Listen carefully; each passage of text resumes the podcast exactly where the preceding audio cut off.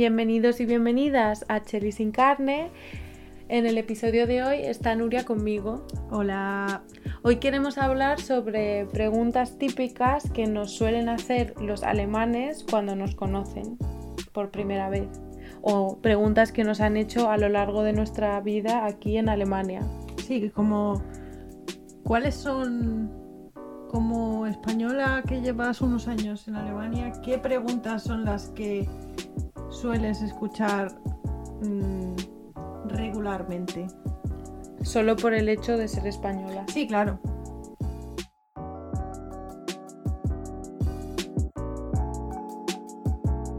Bueno, la primera pregunta que podemos hacer es... em, La típica pregunta que te han hecho mil millones de veces. Sí. Y es, ¿aprendiste español en España? Mazo español. ¿Aprendiste alemán en España o ya cuando viniste a Alemania a vivir? ¿O naciste sabiendo alemán? No, no nací sabiendo alemán, pero aprendí en Alemania. ¿Tú aprendiste cuando ya llegaste aquí? Cuando ya, sí, claro, porque para la universidad eh, me lo exigían. Y lo aprendiste, me imagino, en un curso intensivo. No, lo aprendí en varios, en dos cursos intensivos y luego dos, em, como dos veces seis meses. Es decir, curso intensivo de un mes, seis meses de clases semanales, dos Mm, a la semana. mm, mm. Otro curso intensivo y otra vez otro bloque de seis meses con dos clases semanales. ¿Y qué nivel Y conseguiste? en nivel B2. Llegaste al nivel B2. Ujú. Pero Y esto fue hace tropecientos, tropecientos mil años. Ahora tengo Muy- bastante más nivel que el B2. Ujú. De hecho, me estoy preparando los exámenes del C2. Wow. Sí. Mi caso fue al contrario, yo estudié, llamémoslo, estudios alemanes o Germanistik. Entonces yo en mi carrera yo tenía muchas asignaturas que eran en alemán. Lo que pasa que como el nivel de la clase no era muy alto, muchas, o sea, los profesores en algunas clases hablaban directamente español, pero era un poco contradictorio porque después leíamos textos de literatura muy complicados en alemán. Entonces, ahí ya empecé a entrenar. Y también pues siempre, siempre, siempre he hecho tándems de lengua con Mm. germanohablantes y eso es lo que me ha ayudado a mejorar mi expresión oral.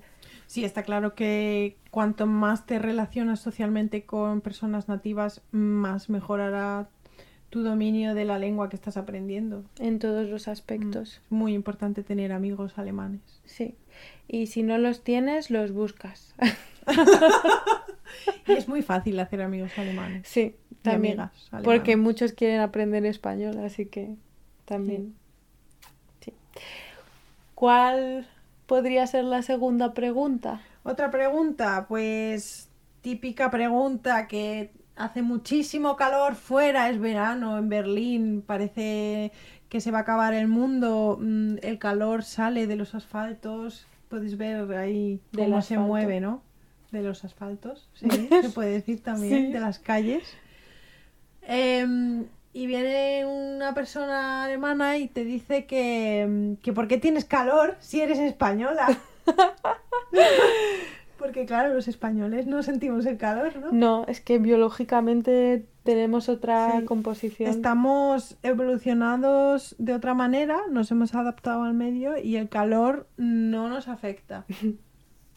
Error, mentira. Error, es, es como decir, preguntarle a un alemán o a un nórdico que por qué llevas abrigo en invierno si no hace frío. si estás acostumbrado al frío. O sea, Exacto. en Noruega van en pantalón corto en invierno. Pero sí que es verdad que a lo mejor con el agua, pero yo creo que nosotros, si el agua está fría, no nos metemos. Y aquí todo el mundo se mete al agua, aunque el esté mundo no se mete al. Creo que se meten más personas que en España al agua fría, por lo menos. Yo ahí no me mojo. Nunca mejor dicho. Nunca mejor dicho. Y a mí esta pregunta no me la han hecho tanto pero me parece muy divertida, que es como cómo funcionan los apellidos en español. Sí, es verdad que em, es como que a los alemanes y alemanes les fascina el sistema que tenemos en España de usar los apellidos, ¿no? Podemos explicarlo brevemente. Sí, básicamente tú tienes un nombre de pila, que es tu nombre principal. Hay personas que tienen más de un nombre principal. Sí, como el Vorname. Sí. Eh, puedes tener, te puedes llamar eh, Pepa y también te puedes llamar María del Carmen, que son como nombres compuestos. De hecho, durante la dictadura en España, como era religiosa, pues muchos nombres de mujeres de la generación de nuestras madres, nombres principales, tenían que tener María delante de su nombre. Por Todas las mujeres se tenían que llamar María. María algo. María mm, Soledad, por ejemplo. Bueno, eso sería el nombre de pila, el nombre principal. Y después nosotros tenemos dos apellidos. El primer apellido corresponde al padre y el segundo apellido corresponde a la madre. El del hombre va delante y el, de la mujer va después. Si después tú te casas, tus hijos cogen primero el apellido del padre y después cogen el de la madre. Por ejemplo, si yo me apellido González Pérez, González es de mi padre y era del padre de mi padre, y Pérez es de mi madre y era del padre de mi madre. Lo que ocurre es que el apellido de la mujer se va perdiendo. Claro. Con las generaciones depende de si tienes un hijo o de si tienes una hija. Bueno, actualmente puedes poner el orden que tú quieras. es verdad. Eh, puedes cambiar el está permitido cambiarlo. Em, pero sí, es muy. ¿Les parece en general a los alemanes algo muy curioso. Em, otra cosa que... Espera, ¿puedo añadir una cosa más? claro. A mí me, me parece divertido que cuando me escriben un email me ponen, por ejemplo, Frau Pérez. Imagínate, me ponen directamente mi segundo, el segundo apellido. porque piensan que tu primer apellido es tu Mittelname. Sí, sí, ajá. Y no es así, es el primer y principal apellido en realidad. Sí. Y yo muchas veces quiero escribir los dos, el primero y el segundo, porque digo, el primero de mi padre, el segundo de mi madre, yo quiero que mi madre esté ahí, pero a veces para no complicarlo en alemán solo pongo el de mi padre para que no piensen que tengo como un Mittelname. Claro. Sí. Sí. ¿Y cuál era la siguiente que querías decir? Lo que quería decir es que en España, em, cuando te casas, actualmente ya no, eh, si eres mujer, ya no em, coges el apellido de tu marido, mm. sino que en España mantienes tu apellido como mujer y por eso tus hijos normalmente tienen dos apellidos esa es la razón, ¿no? En Alemania mm, actualmente se sigue eh, por general, por regla general, las mujeres cogen el apellido y se les cambia el apellido y ya no tienen su apellido de soltera y entonces por eso esa familia se va a llamar solo con un apellido, ¿no? Pero a mí me parece también divertido, puedes hacer, puedes en realidad nombrar los apellidos de todas o sea, vamos a ver, si yo tengo dos apellidos, significa que mi padre y mi madre también tienen dos apellidos y que sus padres tienen dos apellidos. Mm. O sea, que tú puedes en realidad enumerar todos tus apellidos desde... Pero eso también lo pueden hacer los alemanes. Sí, pero para nosotros es, es doble todo. Sí. Sería como padre, madre, padre, madre, padre, madre, pero siempre... Eh, mm, por las generaciones anteriores.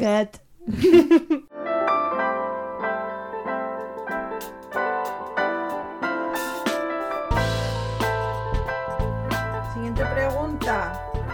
Un quizá un poco menos importante. ¿Cuánto llevas, cuánto tiempo llevas en Alemania, no?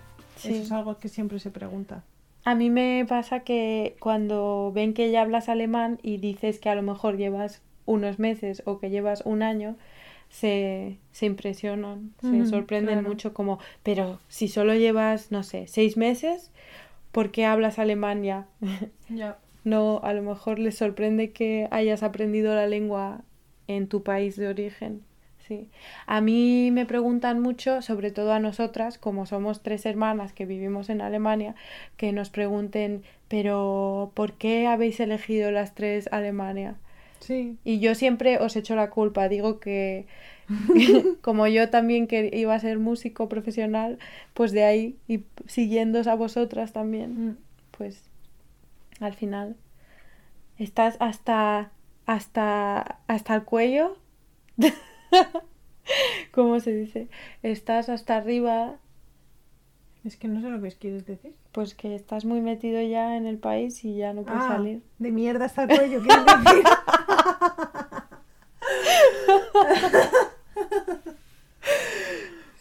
Bueno, la pregunta del millón creo que también es, ¿quieres volver a España o quieres quedarte en Alemania? Esta pregunta nunca tiene respuesta. Nunca tiene respuesta.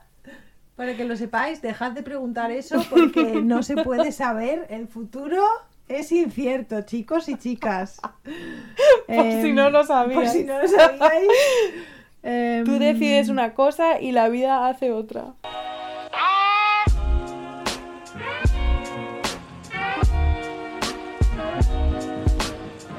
A mí siempre me preguntan o a- a- siempre afirman, sin a lo mejor conocer a muchos hispanohablantes o personas de España o de cualquier otro país donde se hable español, siempre, Latinoamérica. sí, por ejemplo, eh, siempre dicen como, bueno, es que vosotros tenéis, tenéis mucho temperamento. Además lo utilizan mal porque cuando lo traducen, digo, porque en español también se dice temperamento como temperamento, spanische temperamento.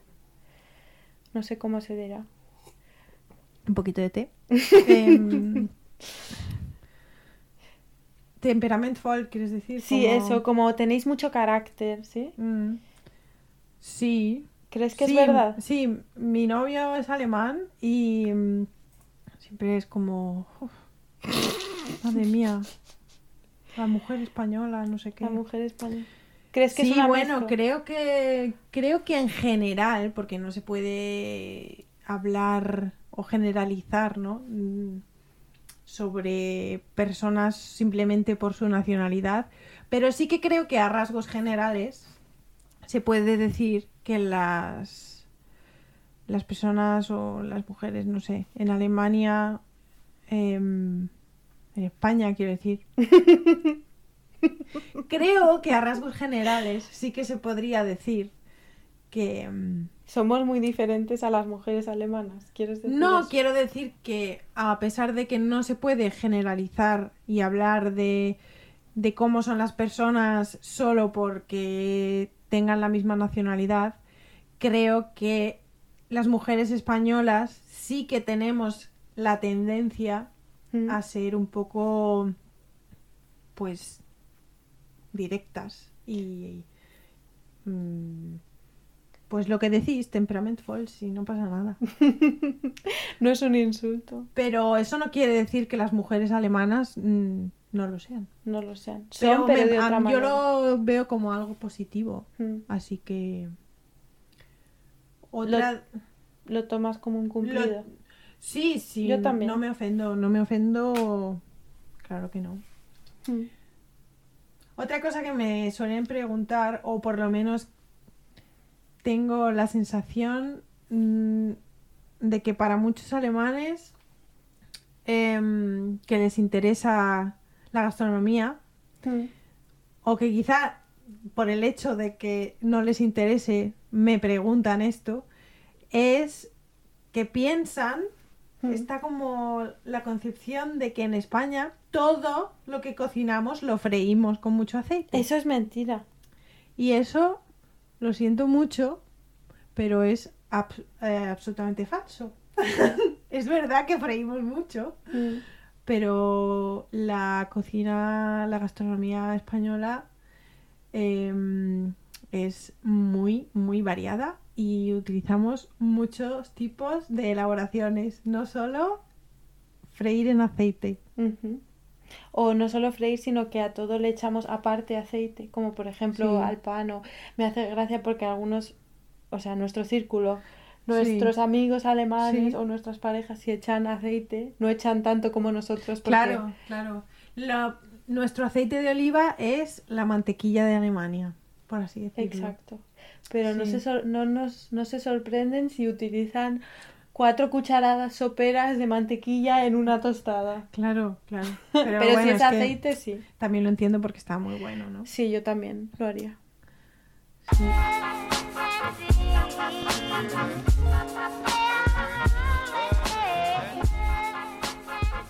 Tenemos también el mito de la siesta, ¿no? de que todos los españoles, uno, somos unos vagos, dos, somos unos vagos porque estamos, Bueno, yo no me refería a eso. Me porque estamos echando la que siesta. Sí que sí que escucho bastante o escuchaba bastante em, la pregunta de que si me echo la siesta todos los días. Hmm. Em, y claro que no. La respuesta que es la, sí. respuesta, la respuesta es no. Em, eh, la cultura de la siesta obviamente pertenece a la cultura española, sobre todo en verano, en, en regiones de España en las que hace mucho calor, porque a la hora de la siesta, que es sobre las 4 o 5, 3, 4 o 5 de la tarde, no se puede salir a la calle porque hace muchísimo calor, porque el sol quema. Entonces, ¿qué puedes hacer? Pues después de comer, echarte en el sofá, echarte la siesta. Pero eso no quiere decir que en el día a día lo puedas hacer. y refugiarte del calor. Claro. A mí me pasa que cuando, claro, Madrid no tiene mar, para aquel que no lo sepa, te sorprendería que muchos piensan que Madrid tiene mar.